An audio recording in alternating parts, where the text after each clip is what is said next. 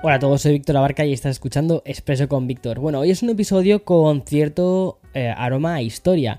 Y no te lo digo porque vayamos a repasar eventos del pasado, sino porque no todos los días Sony presenta una consola portátil. Aunque espera, ¿es PlayStation Portal esa consola portátil que todos estábamos esperando? No.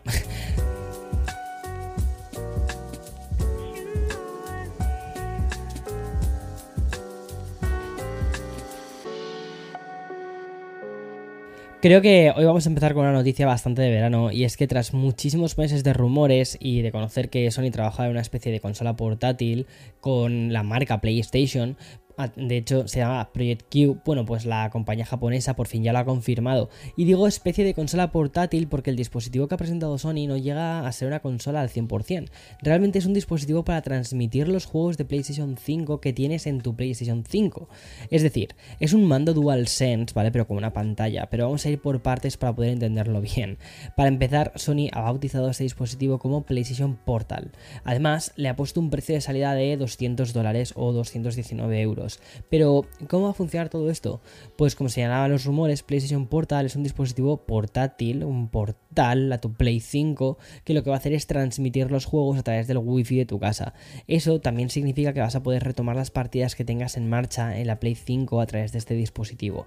PlayStation Portal viene con una pantalla LCD de 8 pulgadas y una resolución que no está nada mal, son 1080 a 60 FPS, lo que debería garantizar una transmisión bastante fluida y bastante rápida.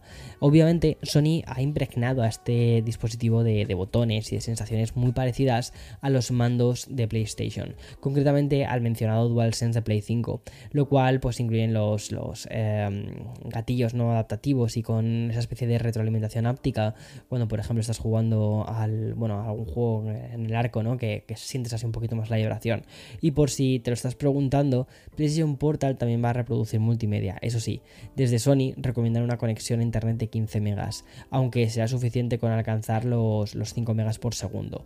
Pero siempre hay un pero, ¿vale? Aunque PlayStation Portal es una consola de transmisión remota, no vas a poder utilizar la próxima plataforma de transmisión de juegos en la nube de Sony que va a lanzar para PlayStation 5. Como te digo, o sea, solo vas a poder ejecutar los títulos que ya tienes en tu Play 5 y por eso ¿vale? vas a tener que conectarla al mismo Wi-Fi que la consola titular. Respecto al resto de prestaciones, PlayStation Portal se anuncia con tecnología inalámbrica bautizada como PlayStation Link. Esta tecnología está diseñada para emitir audio de baja latencia y sin pérdidas y tampoco va a contar con Bluetooth, pero sí con un conector jack de 3.5 para auriculares. Y si te estás preguntando por la duración de la batería, pues aún no se sabe nada, pero se especula que podría alcanzar las mismas 9 horas que alcanza actualmente el mando DualSense. Y no hay una fecha fijada, ¿vale? Por parte de Sony, pero todos esperamos que llegue antes de final de año para Mm, incentivar las compras navideñas. Y hablando de dispositivos, tengo que contarte los rumores que han aparecido en algunos medios especializados en tecnología, y es que la compañía de Corea del Sur podría estar valorando acabar con su apuesta por las pantallas curvas, o sea, me refiero a, Samsung, perdona, que es que me olvidé decirte quién, em, en, sus, en sus próximos dispositivos. De hecho, el mayor rumor apunta que uno de sus productos estrella, que es el Galaxy S23 Ultra, pues podría acabar con ese tipo de pantallas en la próxima generación el que todo el mundo considera como el teléfono sea de Samsung pasaría por apostar por una pantalla plana, olvidando así las curvas. Eso me parece bastante llamativo porque, o sea, Apple, por ejemplo, nunca ha tenido curvas y mm, a veces se, decía como, ya, pero es que em, esos teléfonos ya tienen curvas desde hace un montón de tiempo y fíjate esta otra marca que no tiene... Y al final es que, al final todas estas cosas que no responden a una necesidad real, terminamos como diciendo, va, no lo queremos, ¿sabes? Ya sea Apple, ya sea también, por ejemplo, las pantallas de los, de los Nothing Phone, que también son lisas, son planas, me parece muy, muy, muy llamativo. Y ya de manera muy breve, también te quiero contar algo que hemos conocido hoy de Apple, y es que según informan desde Reuters, los de Cupertino han decidido apoyar oficialmente el proyecto de la ley 244. Eh, vale, te explico un poquito, ¿vale? De qué va este proyecto. A ver, este proyecto de ley es la garantía legislativa para que los consumidores y los proveedores externos tengan acceso tanto a diagnósticos de reparación como a las piezas necesarias para poder arreglar los dispositivos. Y de manera muy sorprendente, porque no había antecedentes, Apple ha decidido apoyar este proyecto de ley.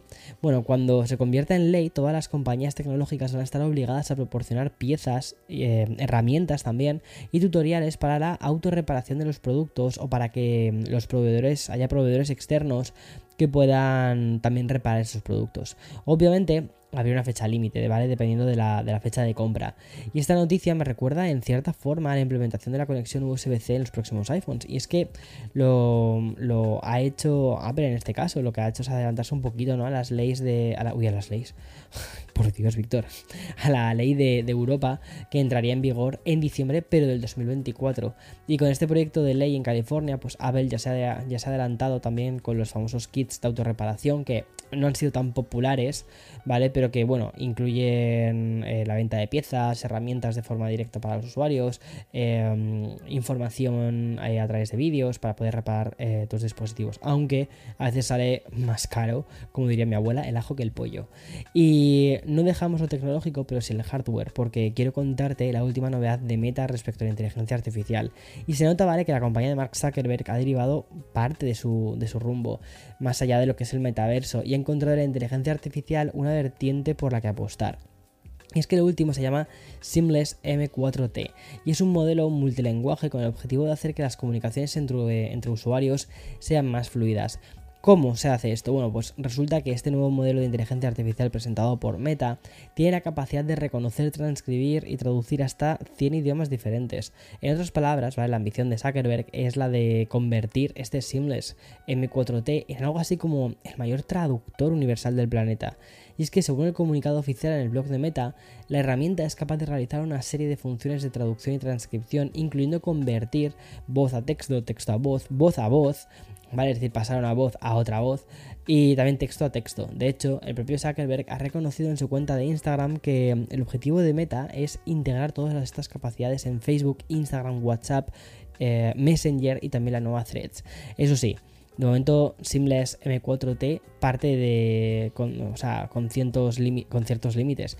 Por ejemplo, ¿vale? Aunque puede reconocer de forma automática hasta 100 idiomas a partir de registros de voz, se reconoce como más fiable únicamente 36 idiomas. Y mm, hoy te he hablado de Apple, te he hablado de Samsung, Meta, Sony, pero hay una empresa de la que hablamos mm, bastante menos, sin embargo, ha ido, o sabido aprovechar un poco el auge de la, de la inteligencia artificial, hasta el punto de que en este mundo post-chat GPT ha conseguido incluso unirse a Apple, Amazon, Google y Microsoft para convertirse en una de las pocas empresas cuya valoración bursátil supera el billón de dólares. Y me estoy refiriendo a Nvidia, cuyo segundo trimestre ha sido espectacular. Y es que la compañía ha comunicado en su informe financiero con números tan creíbles como los 13.500 millones de dólares en ingresos. Y gran parte de este éxito se lo debe al aumento de la demanda de los chips con inteligencia artificial generativa diseñados por Nvidia. Pero mm, como no ha sido solo de inteligencia artificial, ¿vale? De, lo que va a vivir la compañía, su división de juegos también ha experimentado un muy buen trimestre. Obviamente, no tan bueno como en su punto álgido que fuera en la pandemia, pero no ha ido nada mal, ¿vale? Con, con 2,48 mil millones de dólares. Y respecto al futuro, pues Nvidia ha comunicado que proyecta ingresos de 16 mil millones de dólares para el próximo trimestre, impulsados pues principalmente por su centro de datos. Hay que tener en cuenta que la compañía está trabajando en su próximo chip de inteligencia artificial, el GH200, que se espera para mediados del 2024. Por cierto, esta noticia ¿vale? hizo que las acciones de, Nvidia aumentasen otro tanto hasta llegar a un 8,5%. no está nada mal, ¿eh? Y acabo ya con una de aplicaciones, concretamente para hablar de TikTok. Y es que la plataforma de vídeos verticales ha anunciado a través de su blog un cambio en la relación entre la propia TikTok y la publicidad. Y es que al más puro estilo Instagram, la app de origen chino ha anunciado la implementación de anuncios entre los, entre los resultados de búsqueda. Como te digo, ¿vale? esta integración ya lo hizo Instagram el mes de, de marzo, pero ha sido ahora cuando TikTok anuncia una jugada muy parecida. Y es que las aplicaciones no solo se miran las unas a las otras para buscar herramientas y funciones, sino también en cosas de modelos de negocio. Y ahora los anunciantes van a poder promocionar contenido en TikTok y lo van a hacer activando una opción que hará que el anuncio aparezca junto a los resultados de búsqueda que aparecen cuando los usuarios están haciendo alguna cosa dentro de la plataforma, buscando algo dentro de la plataforma. Y tal y como informan desde TikTok, sabemos que los anuncios se mostrarán de acuerdo a la relevancia, ¿vale? Y no tanto a la intención del usuario. Eso sí, no sabemos a qué se refieren con esto de la relevancia, ni la intención, ni cómo va a ser medido, porque todo es hiper, hiper hermético. A ver qué pasa. Bueno, y hasta aquí todas las noticias de hoy. Como siempre, mañana más y mejor. Chao, chao, chao.